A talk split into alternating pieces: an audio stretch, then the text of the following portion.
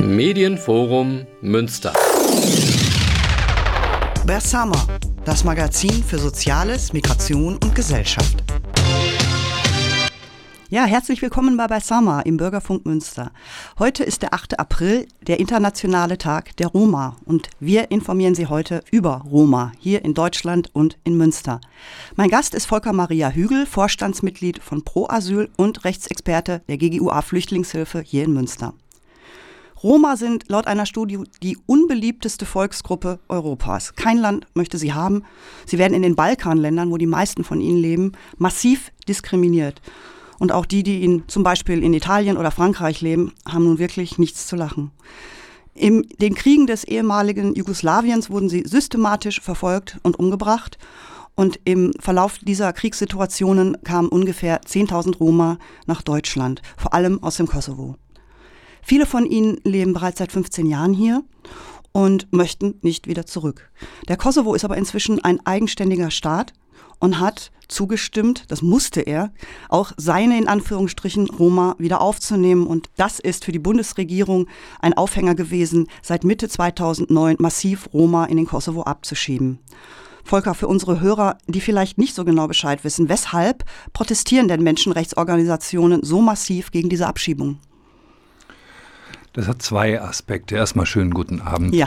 Der wichtigste Aspekt ist, denke ich, dass äh, Menschen, die im Kosovo einer Minderheit angehören, nicht in Würde überleben können. Das heißt, die Situation ist extrem schlecht. Das kann man an verschiedenen ähm, Details absehen, wenn es um die Möglichkeit geht, Arbeit zu finden. Die Arbeitslosenquote ist fast 100 Prozent. Wenn es um medizinische Versorgung geht, die ist fast nicht vorhanden und wenn vorhanden, dann muss sie mit barem Geld bezahlt werden. Woran liegt das denn, wenn ich da mal nachfragen darf? Ja, gut. Äh, gucken wir uns doch an, was der, was der Kosovo ist. Es ist ein Staatengebilde von der EU geduldet und von der EU finanziert. Es hängt am Tropf. Das heißt, alles das, was dort an Leistungen entsteht, entsteht im Wesentlichen durch Hilfe von außen. Und darauf kann man schon äh, aufbauend sagen, die dortige Bevölkerung hat schon extreme Schwierigkeiten, Zugang zum Arbeitsmarkt zu finden. Die allgemeine Arbeitslosigkeit liegt bei über 60 Prozent. Und wenn Hilfen kommen, landen sie bei den Albanern. Das muss man auch deutlich äh, sagen. Das ist die ethnische Mehrheit dort.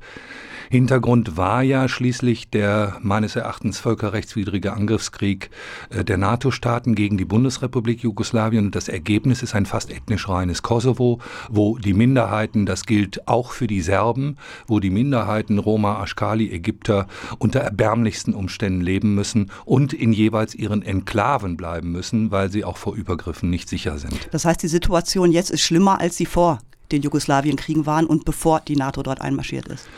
Schlimmer ist immer eine Sache, die ist relativ, weil Menschenrechtsverletzungen bleiben für die Betroffenen ein großes Elend. Und deswegen sagen wir ja auch, diese Abschiebungen dürfen nicht durchgeführt werden. Wir haben es ja, denke ich, mit einer ganz diffizilen Situation zu tun. Viele Roma sind, bevor sie äh, das ehemalige Jugoslawien verlassen haben, ja in die Gesellschaft integriert gewesen. Genau. Das heißt, sie hatten gute Jobs, sie hatten Perspektiven, sie hatten eigene Häuser. Es ist ja nicht so, dass äh, im multiethnischen Jugoslawien die Minderheit Minderheiten, äh, ich sag mal, alle Minderheitenrechte sind sicherlich nicht gewahrt worden, aber die Situation der Minderheiten war deutlich besser mhm. als in der Nach-Tito-Zeit und vor allen Dingen, nachdem sich die Einzelstaaten bildeten, war es dort um den Menschenrechtsschutz also wirklich zum Argen bestellt. Und deswegen habe ich auch nicht verstanden, wieso die EU-Staaten so früh die Einzelstaaten vom ehemaligen Jugoslawien anerkannt haben. Aber nochmal zur Ausgangsfrage, warum protestieren wir? Ähm, ich selber bin nie im Kosovo gewesen, ich werde auch wahrscheinlich nie hinkommen.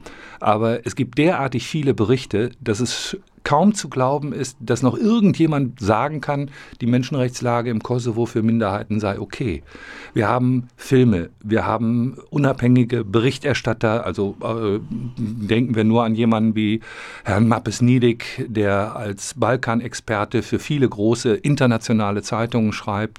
Wir haben äh, Delegationen aus Landtag, Bundestag von anderen EU-Staaten gehabt. Wir Thomas den, Hammerberg. Hm? Der EU-Menschenrechtskommissar, der hat sich direkt an Angela Merkel Merkel gewandt und hat gesagt, diese Abschiebungen dürfen nicht stattfinden, weil es bedeutet Leben auf der Müllkippe. Und wie gesagt, wir haben die Bilder gesehen, ich kenne die O-Töne. Eine Kollegin von mir reist regelmäßig in den äh, Kosovo, bringt äh, wirklich herzzerreißende Filmdokumente, Tondokumente mit. Und man kann nur sagen, jede einzelne Abschiebung bedeutet eine Menschenrechtsverletzung an diesen Personen. Also was äh, du da gerade gesagt hast, heißt doch, die Bundesregierung muss das eigentlich auch wissen. Natürlich wissen sie ja. das.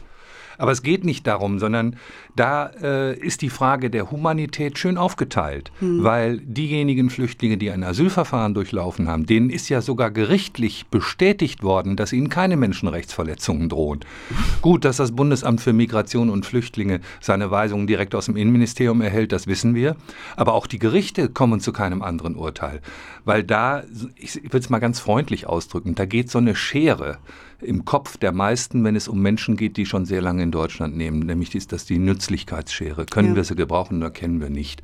Wir erwarten jetzt gerade eine neue Bleiberechtsregelung für Jugendliche und Heranwachsende und begünstigt werden sein diejenigen, die gut funktionieren.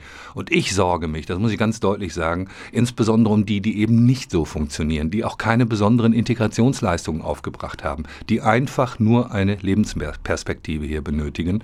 Wie hat Mappes Niedeck so schön gesagt, das ist kein Problem der Roma. Und äh, das ist ein Problem unserer Gesellschaft und dem stellen wir uns meines Erachtens nicht. Und vor diesem Hintergrund sind auch nur diese Abschiebungen zu erklären, dass man das Problem Roma, das Thema Roma, ich, ich habe gerade Problem Roma gemacht, äh, gesagt, aber ich meine das nicht, dass die Roma ein Problem darstellen, sondern dass sie als Problem gesehen werden. Mhm.